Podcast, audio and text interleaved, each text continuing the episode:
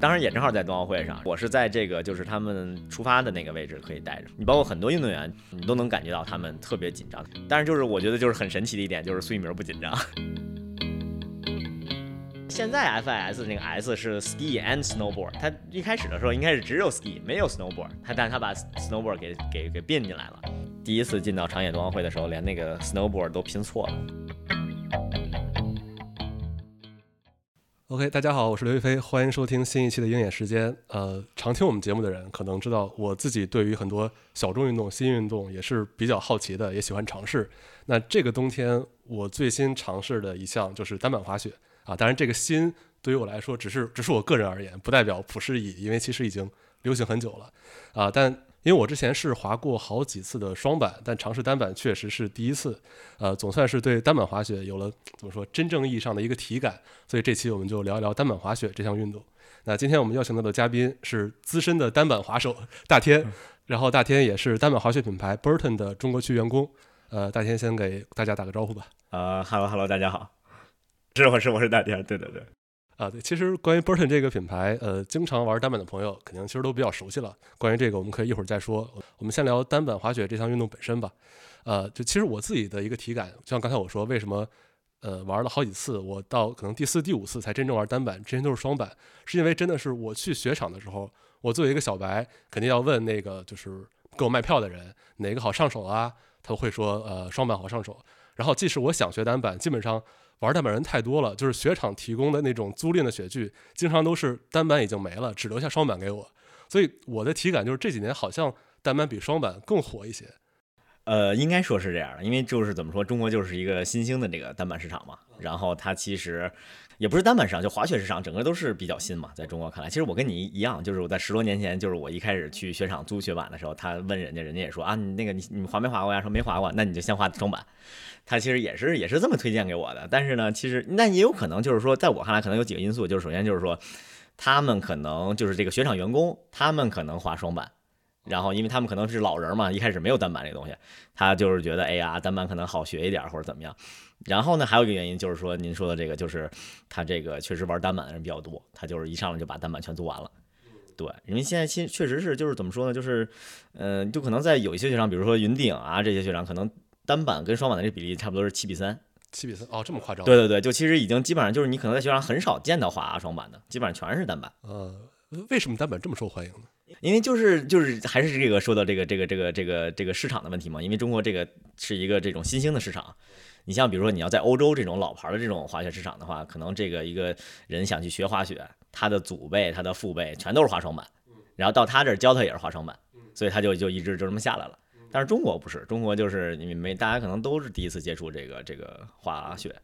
然后呢，他可能就觉得哪个酷、哪个好玩，或者哪个就是更。门槛低一点儿，对，更出片儿，对，可能女孩觉得哎更出片儿，然后她就愿意去滑这个。对，双板可能衣服也稍微这个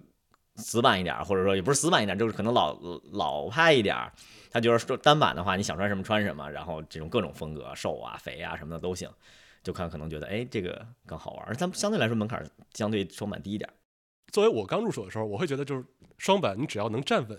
能往下出溜不摔。对，就就就算能滑了，但是单板的话，那个对身体平衡的掌握可能更难一些。就我的体感啊，不知道，就你作为都滑过的，我是觉得对。其实因为如果双板的话，其实你就直接就往下出溜嘛，就是你就就并并重心找稳了，往下就就就能滑了。你停可能不好停，对吧？但是对，但是单板就是说你停好停，但是你想滑起来可能谁稍微困难点。就一开始就是所谓就是推坡嘛，你得先会推才行。但是，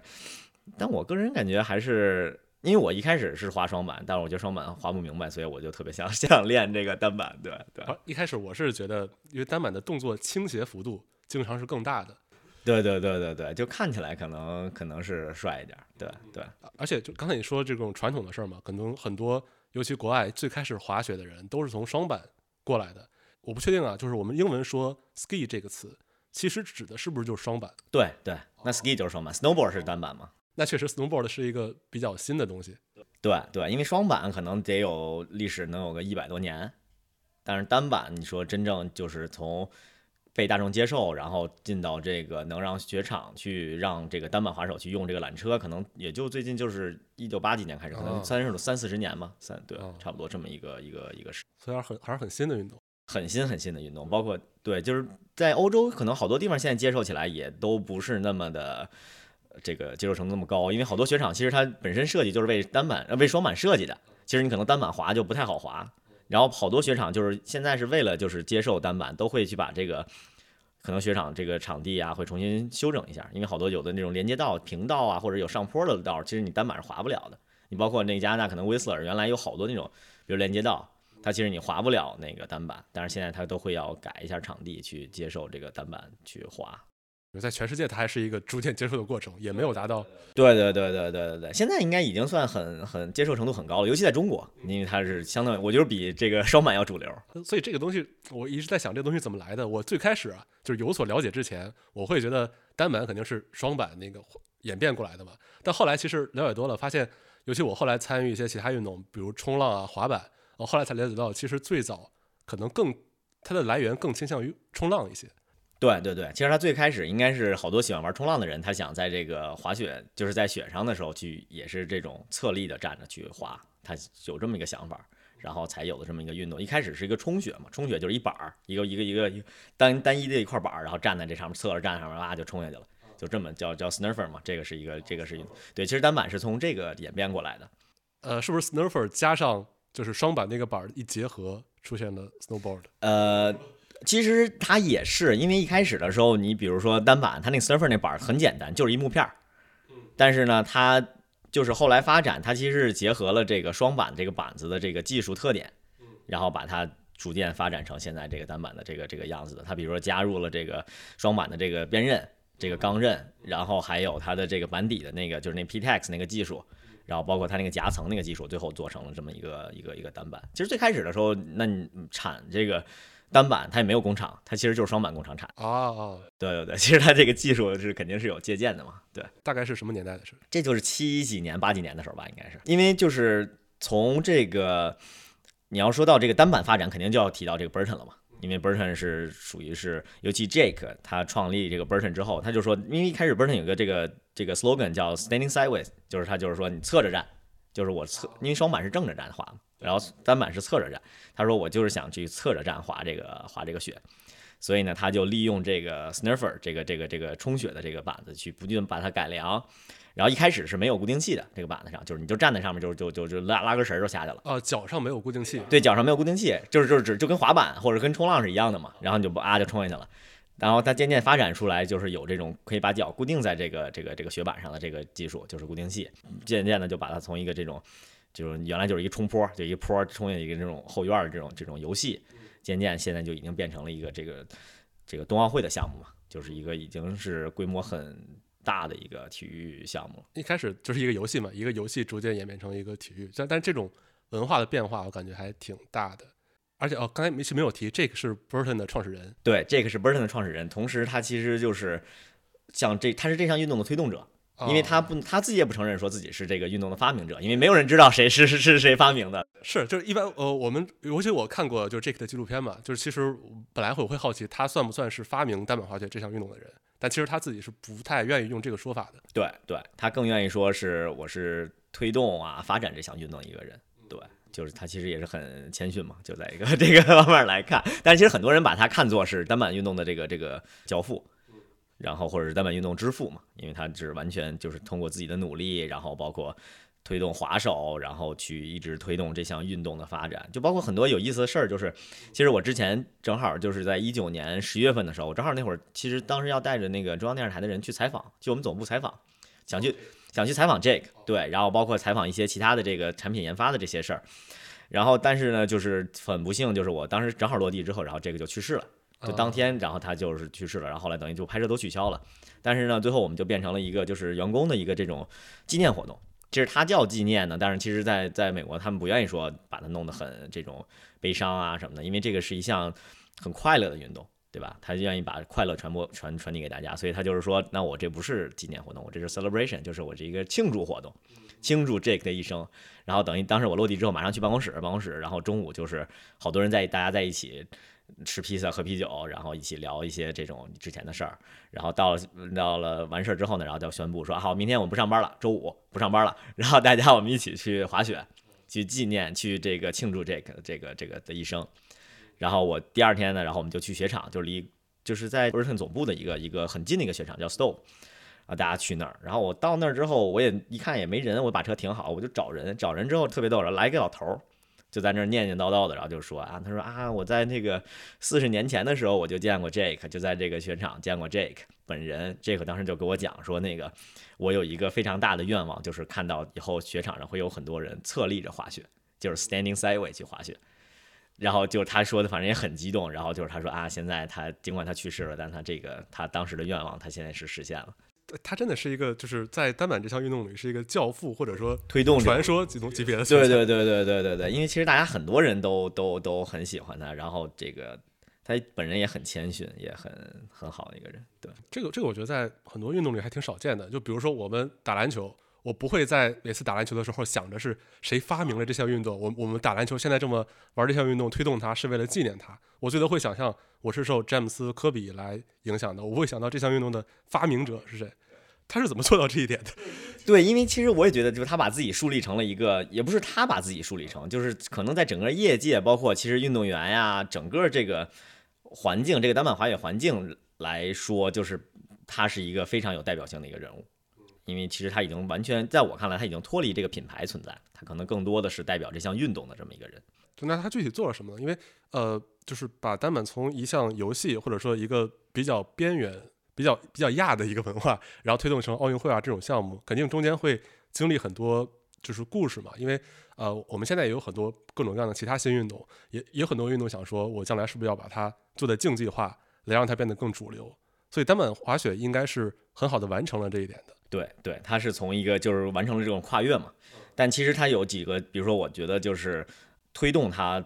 这个成为这个这么大的这么一个运动的一个几个点，就是说他首先要去办比赛，然后 Burton 之前办的一个就是相当于是单板，呃历史上最时间最长的一个呃比赛，就叫 U U S Open，然后这也是其实是最大，就相当于是每年呃雪季结束前最大的一项比赛，然后这是邀请制，是会邀请就是这个这个。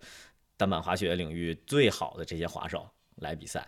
那他跟那个 X Games 是什么关系呢？因为我对这个可能看到的报道。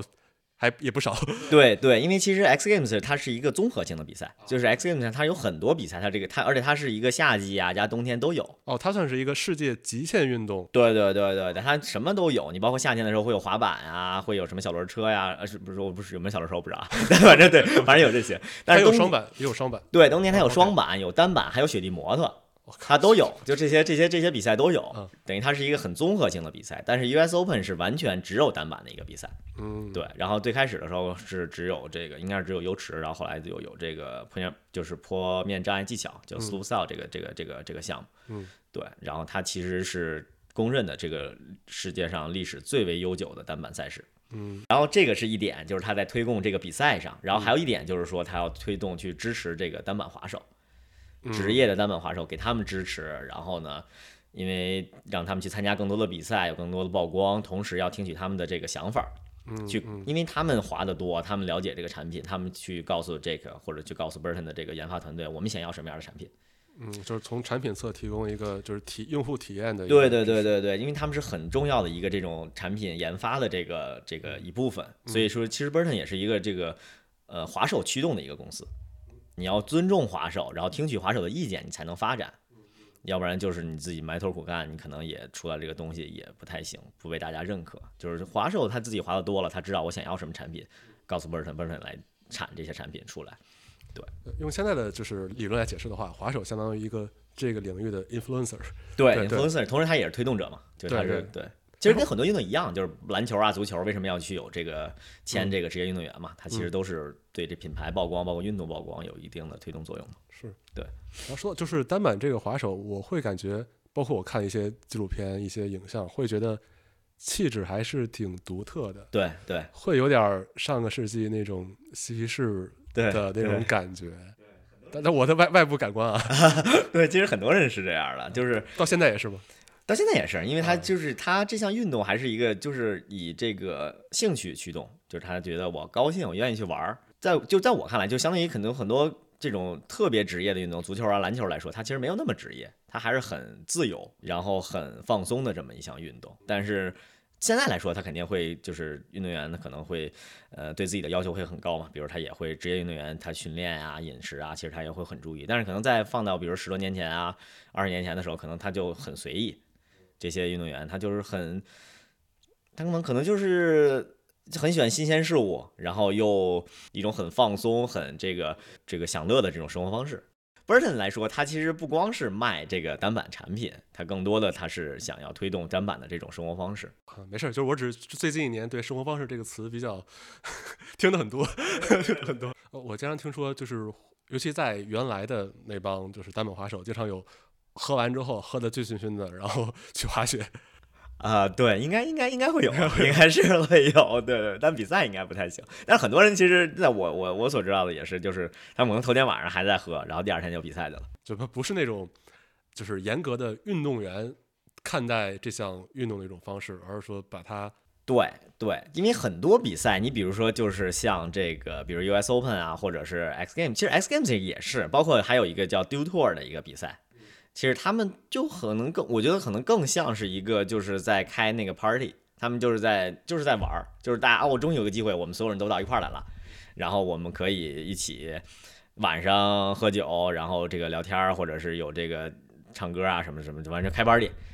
其实他又是朋友，然后他又是又是对手。这就是我在之前看冬奥会一个感受，就是冬奥会给我带来最大的愉悦感，看比赛的愉悦感，就是能感觉到这些，尤其雪上运动，选手之间是惺惺相惜的。对对对，这个氛围跟很多你死我活的那些运动挺不一样的。不一样，完全不一样。对，但是其实冬奥会的话还是挺紧张的，因为毕竟四年一次嘛，然后这又是代表国家荣誉。因为其实我当时也正好在冬奥会上，一直就是我是在这个就是他们出发的那个位置可以待着。啊，对就是台上面，对对对，他们出发台那儿可以待着。其实有的时候就是他能感觉到很紧张，但是就是你包括很多运动员，就是很呃很著名的运动员，其实他们你都能感觉到他们特别紧张，他们会有理疗师在那儿不停的让他们做拉伸啊，然后给他们做这种可能心理辅导这些。但是就是我觉得就是很神奇的一点，就是苏一鸣不紧张，就是哦是吗真的 真的特别不紧张。就他是我我觉得唯一一个可能啊，除了他，可能还有那个美国的那个 Chloe Kim 不紧张。克洛伊金对，克洛伊金他可能不太紧张，因为他确实实力太强了，他就上面随便一甩，他就是他就是他就是第一了，就真的很神奇。就是然后这个包括优池啊、坡障啊，就已经我觉得已经比较紧张了。等到大跳台的时候，就真的那个气氛就已经紧张到极极点了。就他们大跳台是在那个坐那个电梯上去嘛，到的那个出发的那个地儿，它是一个。封闭的一个空间，就是也不是，就是像一个小屋似的。对，它有座儿什么在那儿。然后就是我当时一开始上，我说上去先看看吧。一看，在那个里头，所有滑手坐在边上，没有一个人说话。然后当时我就能感觉到，哦，这个真的特别紧张，就已经就是那个气氛真的是挺压抑的。因为我觉得可能一是就是这个比赛的这个压力比较大，二是其实那个跳台还是挺，其实挺危险的，就是对职业运动员来说都已经很危险，真的很，因为他们在练习的时候练那个台的时候，没有人愿意第一个上。大家都是先看别人，哎，你我看你那个速度是大概多少，然后然后我再我再去下，都是这样。因为第一下，如果你比如说你快了，可能飞过了，可能还稍微好一点；你如果慢的话，落在那个那个那个那个那个 knuckle 上的话就很危险，你落在那儿一下就受伤了，很可能一次就就完事儿了。所以大家都很谨慎。说到专业比赛了，就是跟普通滑手有点远，但是我会感觉一个氛围是像我们刚才说的，在几十年前那种嬉皮士的那种社群氛围，其实还是挺能保留到现在的。对，这这个我觉得是在很多运动里，就是这种文化属性很强的运动里比较少见。你比如说去年很火很火的飞盘，呃，可能在六十年代诞生于美国的时候，也是跟单板有点像，这个气质比较反叛，但是现在发展到全世界，尤其发展到中国之后，它明显已经不是当时那个氛围感了。大家是把它当成一个挺消费化的一个运动，对。但是我觉得单板传承的还挺近的，对对对对对，它没有变化那么大。对对，因为它正相当于可能单板运动对于这个，嗯、可能相对于飞盘啊或者什么这个腰旗橄榄球啊，它还是门槛还是稍微有一点儿。它不是说我今天下了班我想去玩就能玩这种。对对，所以可能还是需要你有一定一定的这个意志去，我我今天就要去玩，你还是要意志稍微坚定一点，才能去完全参与到这项运动里。所以就是你们这种资深单板滑手，你们的平时生活方式就是，如果用生活方式这个词的话，呃，单板跟你们生活的这种节奏大概是什么样的？那我是觉得我就是生活的这种方式，就因为比较随意嘛。这个很多东西就是以快乐为主，就是以高兴做。因为做这个工作也是，我觉得真的是就是我生生活中百分之八十的快乐，很多都来来自于这个这个工作和滑雪了。比如说我在滑雪的时候，它其实你自己滑。你也是一种快乐，就是我自己，比如说我就想滑快啊，或者我想玩一些呃公园啊，就它也是一种可以获得快乐。但是可能更多的快乐来自于就是说跟大家一起滑，这也是就是我们现在一个新的 slogan 叫 We Ride Together，就是这种。因为其实我原来在美国的时候，没有人跟我一起滑，就是因为当时学场也很小，然后其实大家也没有说，可能同学也没有说大家就愿意说每天都跟着你去滑雪，因为也挺就是他也浪，也不是说浪费时间嘛就是时间它会占用你一定时间嘛。但是我很喜欢，所以我我也我也很不愿意说啊，我今天求着你跟我一起，明天跟求着你，所以我基本上都自己去滑。所以那个时候一般，但是我那个也觉得很快乐，因为我自己在挑战自己的这个过程中，我可以进步嘛，我觉得很快乐。但回国之后呢，其实发现很多人，我做这工作，很多人可以跟我一起滑。你包括可以就是认识很多这个做这种 KOL 啊什么的这些人，包括我们的运动员，他们这些人一起滑，就真的很有意思。跟大家一起滑的时候，你的这种怎么说呢？就是你在精神上的这种愉悦感特别的强。你他会有一种让你就是完全释放的这种感觉，对，一方面是滑的感觉，一方面是可能群体带来的这种，对对，社群的给你的这种快乐，然后大家又有一种共同的这种爱好，然后其实滑雪的人可能在很多这种喜好啊，包括个人的这种生活方式上，其实他是都是有共通的，所以就是你跟这些人一起滑，然后底下私底下又是朋友，所以这种就是真的很很快。那其实我之前也看了，就是在过去可能几十年吧，一些比较。有代表性的就是单板运动员或者滑手，就包括到现在苏翊鸣，呃，我会觉得整体气质就是在运动员里面有点像刚才我们说的比较更就是自由开放包容一点。你觉得苏翊鸣现在代表这种气质吗？我觉得他完全能代表，他就是非常非常代表，非常单板，非常非常单板，非常代表这种气质的。包括苏翊鸣，包括刘佳宇，其实他们都是。可以完全的这个体现出这个单板精神，然后的这么的一代运动员。你包括其实，呃，佳宇之前在这个一八年冬奥会拿了这个银牌之后，嗯，其实他接受这个记者采访的时候，然后就可能有一些在，我们也不能这么说啊，就是可能有有一些运动员会说啊，那个我觉得这个我很感谢国家，什么感谢这些，就是这种很这种书面的这种，嗯，他怎么说的？所以那佳宇就是说。为什么喜欢想要去滑单板？因为单板能给我快乐。就他这个，当时我我爸在在家看新闻，还给我发说：“哎呦，说这个刘佳宇是谁呀？说你认识不认识他呀？这个他说的，那这个这跟别的运动员完全不一样。他说这个单板这么好玩，他他觉得是快乐才让他去滑。他说真的就是让他也觉得就是很印象深刻。对，然后可能包括小明也是，他本身你想从那么小。”你必须要是有很强的这种意愿，或者说你能从中体会到快乐，你才能去有这么一个，呃，就是持之以恒的一个信念，去让你去练这个这个项目，然后最后去成功。因为这个东西是，就是方方面面的。首先，你可能家庭需要支持你，然后你要有一定的这种天赋，嗯，同时你要有很强的这个意志，然后又很喜欢这项运动，你才能成功。所以，他真的是，因为我们。也一直从小就支持他嘛，然后一直就是，那我其实我也没有说一直说从小看着他，但是 就我就是几年前才开始认识他的，然后但是我也能感觉到，真的就是他对于单板滑雪的这个热情真的是超乎常人，就哪怕就是就说一个最简单的，就是今年这个就是疫情其实最厉害那会儿，十一二月份那会儿，其实没有地儿，对，二二年二二年的时候年底的那时候嘛，其实而且雪场也都没有怎么开，他没有什么训练的地方，他就在他们家就在吉林那边。他只有从二十五能去，每天从二十五到他家可能开车往返二半个小时二十分钟，也没有跳台，他每天就是一趟一趟的刷雪道，他也觉得好玩，就他早上八点恨不得就到那儿了，顶门，然后晚上五六点再回。就正常来说，可能像我来说，你让我天天滑那一条道，我就烦死了。但是他还是特别高兴的，就是觉得特别有意思，在那一趟一趟的去滑，就所以能，我就真的能感受到他真的是特别特别喜欢这个滑雪，所以才能有今天这个成绩。对，我说我个人感受不一定对啊，就是我是觉得，呃，大家有时候会觉得单板很酷嘛，这个运动，但是苏翊鸣他的性格在我看来是那种简单专注的酷，而不是装酷。对对对 不知道对不对？对。就说实话，我觉得现在有有很多各种文化圈层是是是在装酷的。对对对对，你觉得单板有这种情况吗？那肯定也有，但这个是肯定，我觉得肯定也是有的。但是就是当你完全投入其中，你真的发自内心的去喜欢这项运动的时候，你其实就是已经就，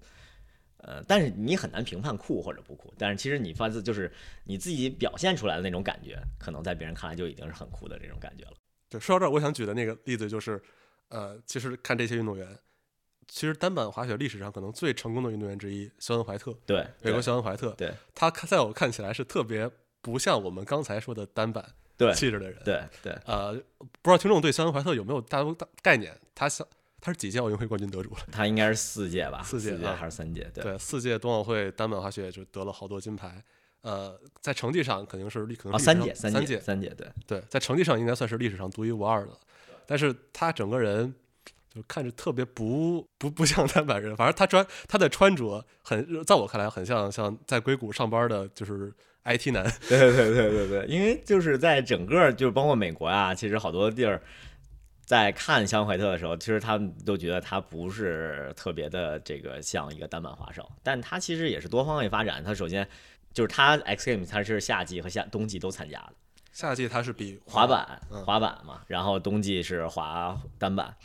他怎么说？他很精致，我觉得就是他这种，我其实还挺喜欢他这这种这种这种生活方式的。就是他滑雪的时候是这种状态，生活中又是一个非常精致的一个这个这个这个男士。然后对，然后他对，然后他又很喜欢这个摇滚乐，他自己之前还有一个乐队。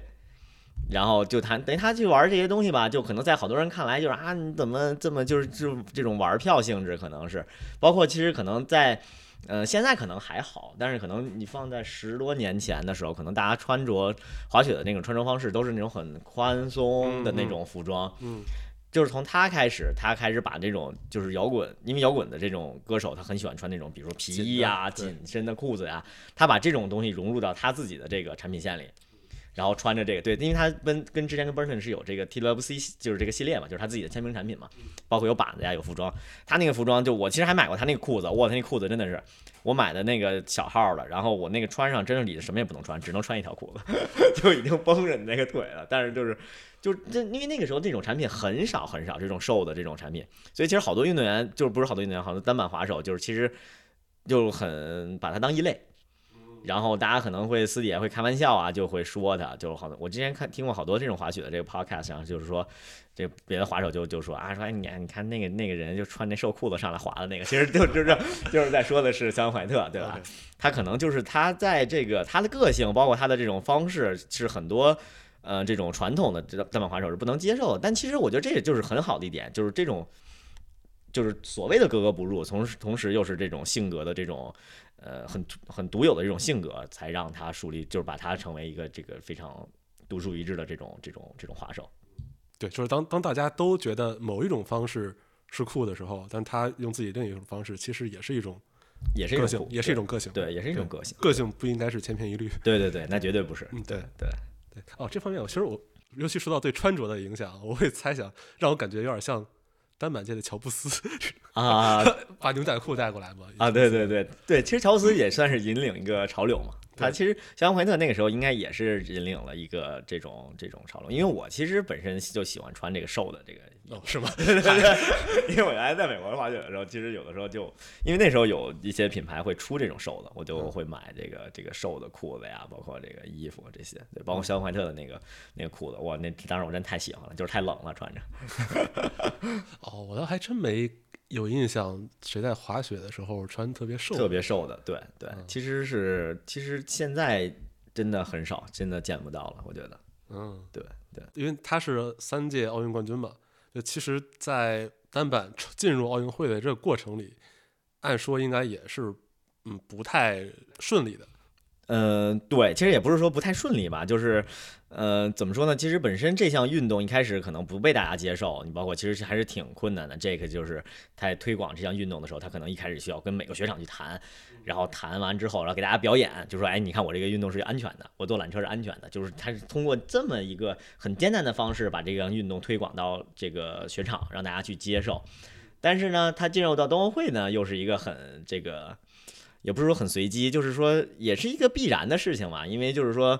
冬奥会说实话，那个项目好多年轻人不爱看，对吧？就是呃，很多很很多项目？很多项目都不爱看，对吧？就是在二十年之前吧，二十年之前，包括现在也是，就是你比如说，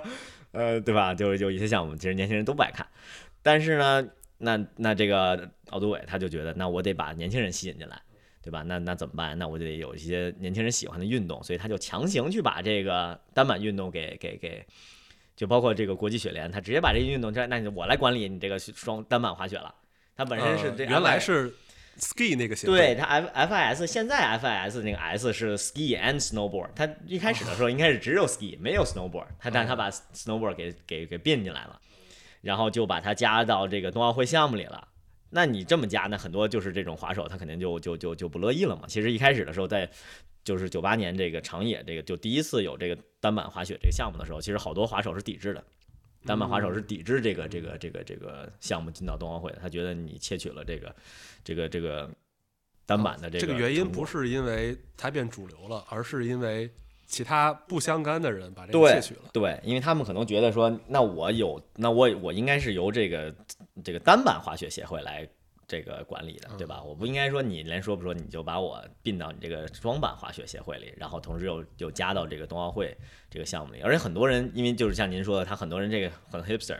hipster 他他反对这种商业形式，是是，他觉得你这个商业模式我我不接受，我就愿意自由的去去去去玩儿。嗯，对。其实到现在很多就是新项目，其实夏奥会很多项目也是这个逻辑，包括新进来的滑板，呃，攀岩还好一点。然后二四年会有 breaking 霹雳舞，哦，对对对，好像是，对对，其实都是呃，说白了就是夏季奥运会或者说整个奥运会在想办法吸引年轻人。对对，但是原来这个运动的社群里的人不一定愿意接受这种对。我们说招安，对对对对对，他不觉得说，我觉得这个上了冬奥会对我是是是是是一个好事儿。他觉得我我更愿意保留我原来的这个社群，然后原来的这个没有那么商业的这种性质，他可能觉得这样会好一点。因为其实说实话，冬奥会就非常商业了嘛，就是各种赞助商啊，乱七八糟的，就为了赚钱嘛，很多东西。嗯，对，然后他们很多人可能不接受这种这种这种想法，就很 hipster 的这种，包括好多足球俱乐部不也是？德国有什么足球俱乐部，就我就不要赞助，就就就就靠自己的球迷。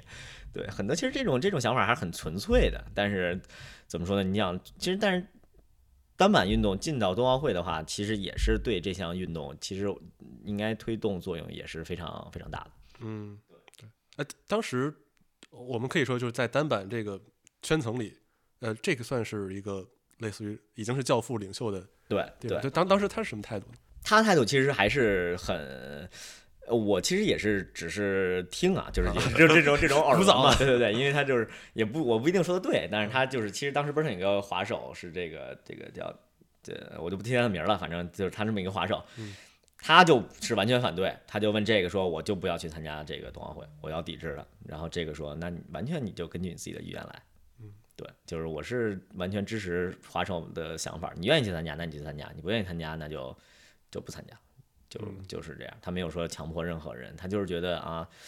嗯，我反正你已经加到这儿了，那我们就看看呗。然后可能第一届关键就是特别逗的是，那个第一次进到长野冬奥会的时候，连那个 snowboard 都拼错了，那个拼 拼写都是错的，拼成了 拼成了我忘了，这是 snow，然后什么我忘了，反正是是 对拼写都是错的，对。因为他们就是外行管内行。对对对，就是外行管内行嘛对他，他们也不了解，他就是都是第一次，然后尝试。但是其实应该看来是，其实是起到了很，也是起到了很大的推动作用。嗯这个应该是没有说他说我要抵制冬奥会，但他也没有说我很支持，但是就他是一个很中中立的一个很随性的这种这种这种这种想看法，我觉得。嗯嗯，哎，你跟他本人有接触？我见过他几次，嗯，你对你你这你觉得他是个什么样的人呢？为什么现在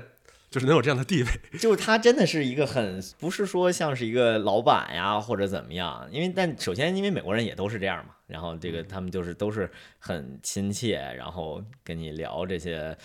有的没的呀，就很有意思。然后其实我第一次见他，应该他是其实他正好来中国，然后请我们一块儿中国，当时员工就中国可能也就十几个人，然后我们一块儿吃饭，嗯他会跟每一个人要一个你的介绍。嗯，然后我当时写的是，哦，写的对我当时写了放了一个自己的照片儿，然后上面写的说我为什么会滑滑，为什么滑雪，为什么去觉得它很有意思。我说因为我当时在上学的时候，因为我本身自己学的是生物化学这个专业，其实很枯燥，就很枯燥很枯燥。然后我最后毕业设计的时候，然后做实验还是我自己一个人去做，就很无聊。就当时能支撑我去做这个实验的这个这个这个一个一大动力，就是说冬，因为我上学的那个地儿就是很冷，冬天全在下雪，它是北美呃美国下雪最大的城市。OK，然后等于其实冬天没有任何事儿干，你只能滑雪。嗯，所以就是我很幸运的就是我可以去滑单板，它一直支撑我可以去。呃，把这个学学学位拿到嘛，就是对，然后让我很快乐的去度过了这个这这这几年，我就很感激。我当时写的就是说，当我挣扎在这个实验室的时候，我可以想到我做完实验我可以去滑雪，我觉得很快乐。嗯，然后这个就是他后来他拿了我这个资料，他跟我说啊，说这个这个这个很有意思啊，他说对，然后对，其实跟他很多都是这种瞎聊，然后他自己本身又是一个很，其实他很潮流，他很喜欢东亚的这些文化，尤其日本的潮流文化。嗯，你想他是一个五六十岁，当时五十多岁的一个一个一个人，他穿着很潮的这个裤子和鞋，就是日本的这个设计师的，就是这种。潮流品牌 Viswim 的这个鞋，当时我说，我说，哎呀，你竟然还穿这个鞋？他说啊，对呀、他说我这个 很喜欢这个鞋，他裤子也是都是这个 Viswim 的这种，就是那种那种裤子，反正就很有意思。他自己对这个呃整个的这个潮流啊，包括其实这个单板滑雪这个理念啊、真的是就是让很多人我觉得应该都是很认可、很喜欢。因为我可能看的比较片面，因为我就是只是见过他这么几次，然后对，但是我觉得还是很好的。那个时候已经是他呃得癌症好了一段时间之后，是吧？然后他其实得完就是查出癌症之后，他还得了一个病，就当时就是暴瘦嘛，然后整个包括就是身体机能都非常不好，他都躺在床上。但是他那个时候恢复了，恢复之后，然后应该是来的中国，然后我们见到他，对他那时候已经恢复然后他。病逝是在一九年底。一九年十一月份的时候，对，其实因为我也看过 J.K. 那个纪录片啊，之后我会把这个纪录片的链接放在 show notes 里。对，其实看完那个我的感受就是，哎，他说的比较虚一点，就是生命力，就是他通过滑雪，然后让他对生活的这种热情体现的特别强。嗯，对，应该是因为他从本身就不是一个这个喜欢这种条条框框或者是这个循规蹈矩的这种这么一个人，所以他才能去发明这么一项运动，然后发展出这么一种生活方式。他其实是把自己的一种想法，包括整个他自己的生活方式融入到这项运动里，然后推广这项运动。去做，所以为什么说我也觉得说他跟这项运动的这个联系是特别特别紧密，他可以说是作为这项运动的一个旗手去推广这项运动，包括当他去世之后，大家也愿意去追随他的这个信念和他这个理念，去来继续就是呃去去做好这项运动嘛。包括其实每一年我们现在都会有这个三幺三这个活动，就是其实是就叫 A Day for Jake，就是其实。对，去去去纪念他，但是今年是怎怎怎么纪念呢？怎么 for？其实很简单，这个事儿就是不会要求，就是大家没有要求，就是说你只要在这一天的时候做你自己想做的事儿。当然，最好的是就是说我们可以跟所有人大家一起上山去滑雪，然后我们也可以说你可以去冲浪，你可以去滑滑板，然后你也可以说哪怕我都不愿意，就是这些事儿不是不是不愿意做，就是我去滑双板。对对对，其实我我觉得也行嘛，就是这个东西。然后但是就是。或者你哪怕就是说，你比如你把你的板子拿出来做做保养，然后去做一些你喜欢做的事儿，然后去去去 celebrate celebrate 他的这个这个一生嘛，就是都是一个就是你觉得有意思的事儿，做你快乐的事儿，在这一天，然后就是对他的一种纪念。其实现在感觉很多人对单板文化的这个想象，其实都是投射在他这个人的性格上的。对我我我觉得应该是因为他的这个性格就是就是单板的。单板人的性格，追求的性格，真的是我，我觉得他是我的这个，嗯、呃，怎么说呢？是我的这种人生目标吧。如果能活到这种境界、这种这种生活方式的话，就真的是非常快乐，就是无限的快乐了。你今年三幺三做了什么呢？三幺三我们是就今年其实现今年是三月十一号，因为就是呃，其实我也不知道为什么改到三月十一号，对，但是对，所以为首先为什么三幺三呢？这个可以。三幺三的话，因为它我们是可能在。就是西方世界来看，十三这个数字其实不是一个很好的数字嘛。对啊，对所以所以我很好奇嘛。对，既然选择十三号，对，然后但是在我因为 Burton 整个包括单板运动，其实发展起来就是一个反叛的一个一个一个精神在，他是要反反叛，就是说大家原来就觉得单板是呃双板是滑雪，单板是一个不被大家接受的一个一个一个一个运动，我们就是通过这种反叛精神，然后把它推动成为一个这个世界级的这种运动，所以。整体你包括就是可能你会，我看你们还会竖中哎，指，对，竖中指嘛，就是这就就是这个嘛。可能当时觉得这是这是骂人啊或者怎么样，但其实不是，它代表的是一种反叛精反抗精神，或者是这种创新的这种精神，更多的是是是这么一个象征的一个意义。嗯，就是我有一个想象或者好奇吧，就是，呃，他的这个精神，我当然非常能强的能感受到，包括这个运动起源的时候，但是在这么远的时候，现在中国，就这个精神或者说这种文化所所所谓的反叛文化，怎么跟现在中国的滑手产生连接？因为其实你可以看到，就是很多，呃，当然也不是说不好嘛，就是说其实中国很多的这种运动员，他可能在小的时候他去练体育，很多人是他，比如说他不喜欢学习，或者他就很他待不住，他就是很愿意去运动，他想去参与这个运动，他会他会就是说练成就变成一个练体育的一个运动员嘛，他很多人是这样。然后你包括其实很多滑手也是，他们其实都是个性非常非常鲜明的一些人，他可能不愿意去说，我愿意就是做一些呃这个这个循规蹈矩的事儿。对循规蹈矩的这种工作呀，或者就是坐办公室啊，或者是怎么样，他不愿意做做这事儿。这项运动就给了他一个很好的一个这个这个出口，他从事这项运动，然后追随自己的这个内心，然后又能展现他自己的个性。我们平平时也聊很多运动嘛，很多大部分主流运动，就比如说足篮球，大家会想到的就是团队拼搏，就这些词都非常的正能量，对，而且可以包含一切，对，什么都可以，拼搏，对拼搏永远是对的。对。但是我会觉得像单板应该算是文化属性真的标签很很重的一个项目。对，像反叛这种词，其实用到一个运动里，呃，挺有特点的。但是我我总总是在想，他跟现在的人的联系，跟现在人玩玩运动跟生活的联系。对他其实更多还是说，就是之前说咱们说的，就是代表了一种生活态度，就是他可能你包括就是也就是不是我们另外一个 slogan，但是他就我们会经常会说，就是说叫 have as much fun as possible，就是叫嗯换译成中文就是尽享其乐，嗯，因为你就是从中这个好，这个好理解，这个对对对跟现对代生活可以结合。对对对，其实我们也不会说啊，就是像一些很这种很激烈的这种这种这种想法，就是说啊，我要做这个，我要做那个，我没有一个很明确的目标，我这个从这个运动中得到快乐就够了。嗯嗯嗯。对，就是我觉得这个理念就是你得到快乐的同时，然后你又想去更进一步，然后你就可以去成功，对吧？但是我是觉得快乐是更重要的。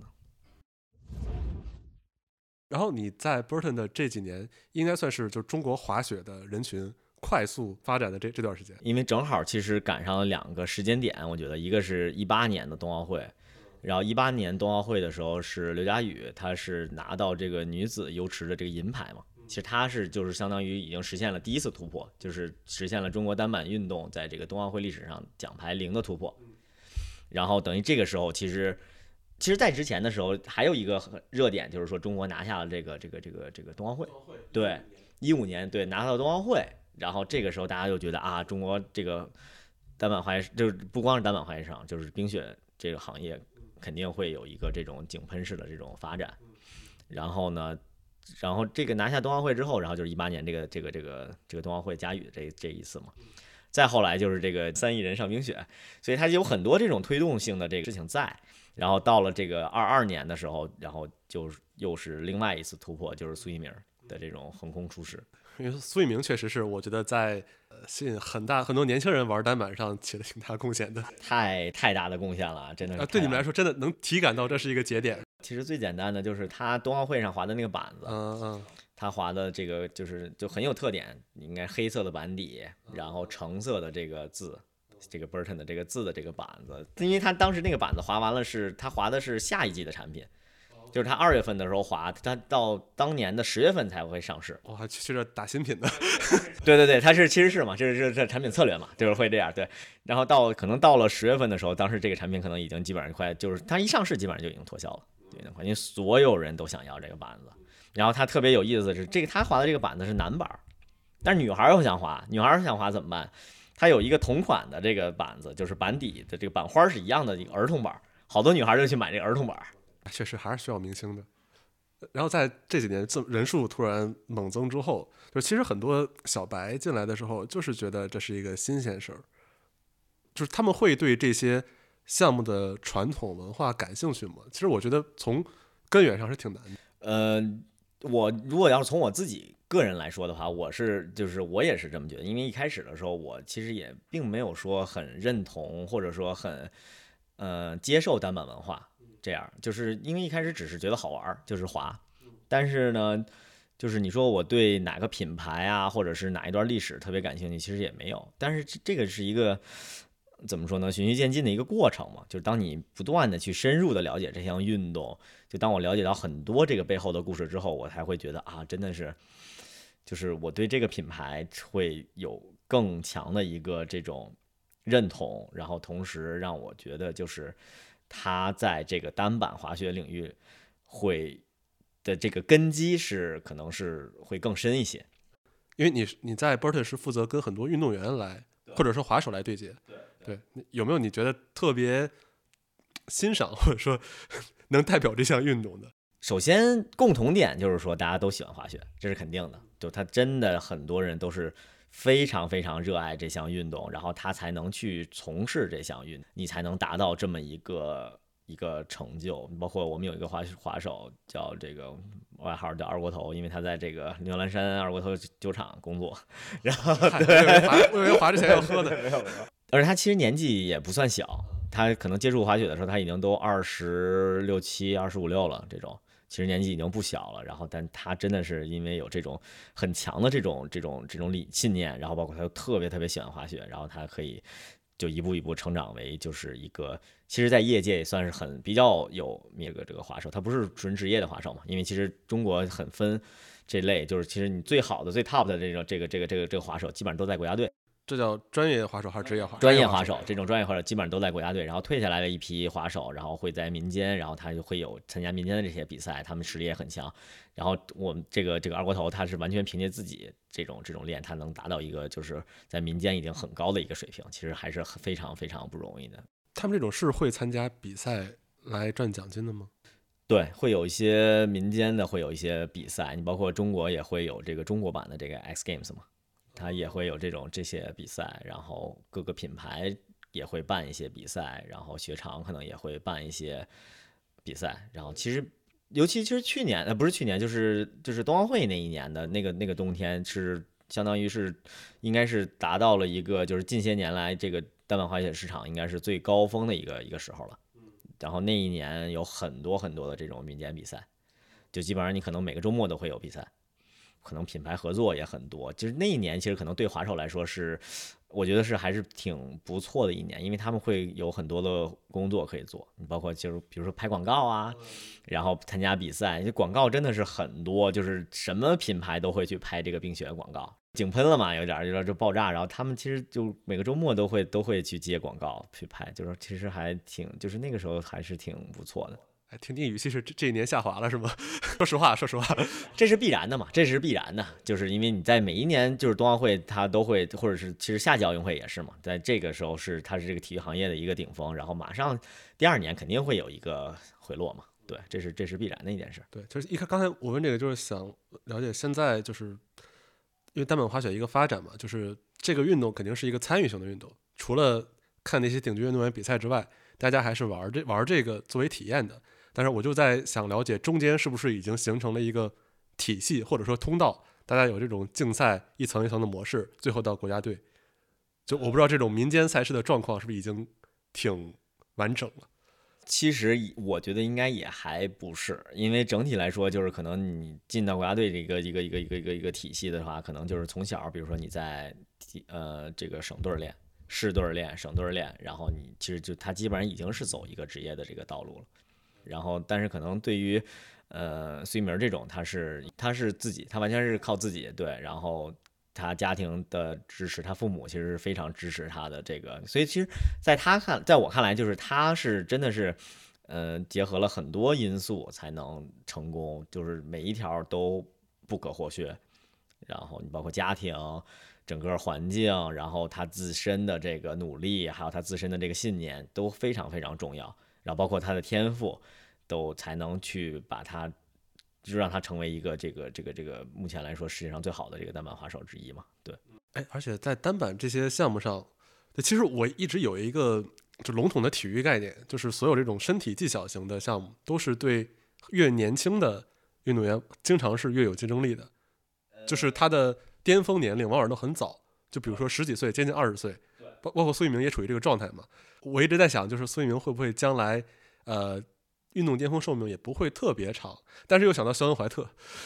这种，其实不太绝对，就这个东西很不绝对，就是你要看你自己的对自己的这个这个，呃，怎么说呢？就是你比如说，我就想非常想把我的这个职业道路走得很长，那他在自身的要求肯定会很高。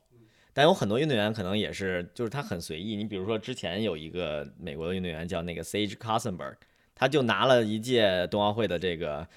他是应该是第一次的这个 slopestyle 的这个金牌，拿完之后就没这人了。他没有做退役这么一说，他就退出竞技体育了，就不玩了。就他就觉得我就要享受生活，他就去滑这个大山野雪了。大山野雪这个这个滑这个这个这个这种方式，它其实也是每一个职业运动员的最后的最终的这个这个这个终点。每一个职业运动员最后都会去玩这个，因为这个东西也是其乐无穷的一件事儿。而且现在单板运动发展特别特别快，绝对比双板发展快太多了。他你想就是，嗯，小明可能转了一个一九八零出来，马上就就有人就可以做了，然后你可能就会有更更难的动作出来，因为现在发展太快了，每一个学期都是在更新迭代。如果你就保留在这个这个这个技术水平上，那你马上就会被淘汰。哦，所以是不是在这个运动里，就是专业运动员跟比较好的滑手之间是没有这种壁垒的？就比如个别其其他项目里会有我专业的跟业余圈儿其实是不接触的，有个别项目。嗯，对，应该是。所以现在有一个很火的比赛项目，就是叫叫这个 Natural Selection，它其实就是滑大山野雪。好多你比如说他们参加这个 Natural Selection 这个滑手，他们很多人就是不是完全就不是竞技运动员，就是完全就是滑这个大山野雪的。因为这个有意思啊，就他们可能到没没事儿的时候，他们都会去滑这个这个野雪。估计听众很多也是新手为主，大家一般对单板产生兴趣，都是因为我们最开始说那些原因嘛，看着比较酷啊，然后比较时髦啊。然后，但是现在我是接触一点之后，发现单板有一些呃，在我看来比较有意思的文化特质。这些我们主要在聊这个嘛。对，就是在我觉得这是它很有意思、值得深入去了解的一点。那对于就是新手或者小白来说，你觉得有种什么方式是让他更快的进入这个运动里面？我觉得就是分几类人吧，就是如果比如说你是一类身体素质特别好，天天参加体育运动的这种这种人，我觉得无所谓，你自己去随便滑两趟，自己就会了，就这样。但是对于可能稍微普通一点的人来说呢，可能就是说你可能需要稍微专业一些的这个教学，然后会有专业的指导啊，然后包括专业的这种初学的这种产品，会对这个新手会帮助会比较大，因为可能一开始的时候。你比如说，你去学滑雪，你一个新手，到了雪场又冷，然后你穿的衣服又不对，然后包括就是风又大，然后这个教练可能又不专业，你可能一次两次你就不想滑了，你可能摔的就很快，你就觉得这个东西就没有意思了，就这个就这就比较糟糕嘛。其实就是还是我建议大家就是说可以找一些专业一些的这种教练啊，然后包括使用专业的这种初学的这种这种这种器材。对，因为其实我觉得。呃，很多新运动，包括单板，它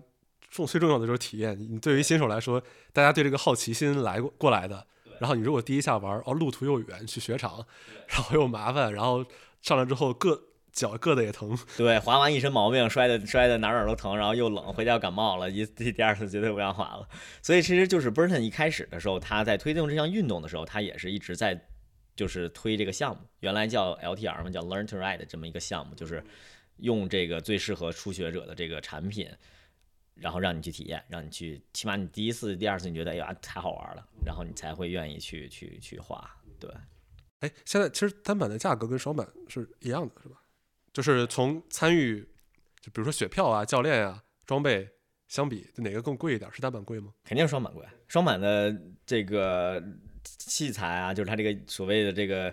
呃雪板啊、雪鞋固定器，应该比。单板要贵至少三分之一或者一半吧。因为我都是租的，所 以对我的体验是差不多的。那你要自己买的话，肯定很多，因为我不太了解双板，但是我知道它其实也分嘛，玩公园的板儿，玩什么自由滑、自由式啊，什么这些，差别很大的，这个特别贵，而且它固定器也特别贵，雪鞋也贵。其实单板来说，我我个人认为，为什么年轻人喜欢？一它好看，觉得酷；二就是门槛相对来说低一点，我我是这么觉得。然后有很多很有意思的这种精神文化。OK，反正这期就是代表了我最近接触单板之后想满足的一些好奇心吧，就是对于这个项目呃历史文化的一些了了解。今天非常高兴找大天请教了很多知识，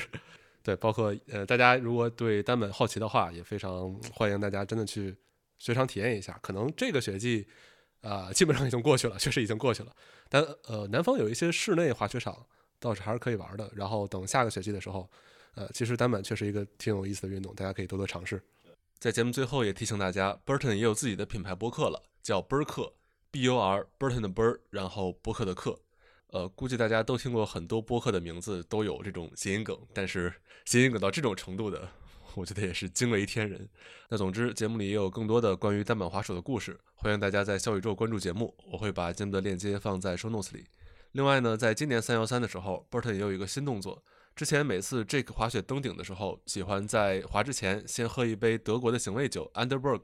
后来 Jake 病逝之后呢，很多的单板爱好者在每年三幺三的时候都会一起干一杯 Underberg，也属于我们之前提到的大家都纪念他的一种方式吧，一种仪式感。那今年在这个的基础上，他们又搞了一点不一样的。Burton 旗下由 Jake 创立的支线系列万影七七跟 Underberg 合作推出了两款系列产品，包含雪板和单板的固定器。有兴趣的朋友可以去 Burton 的各大官方渠道了解。那最后有关单板滑雪的历史，还有 Burton 创始人 Jake 的一生，确实是一个非常精彩的故事。呃，我们今天其实也是只触及了其中一部分，欢迎大家去看 Show Notes 里关于 Jake 的纪录片，一定会有更多触动你的地方。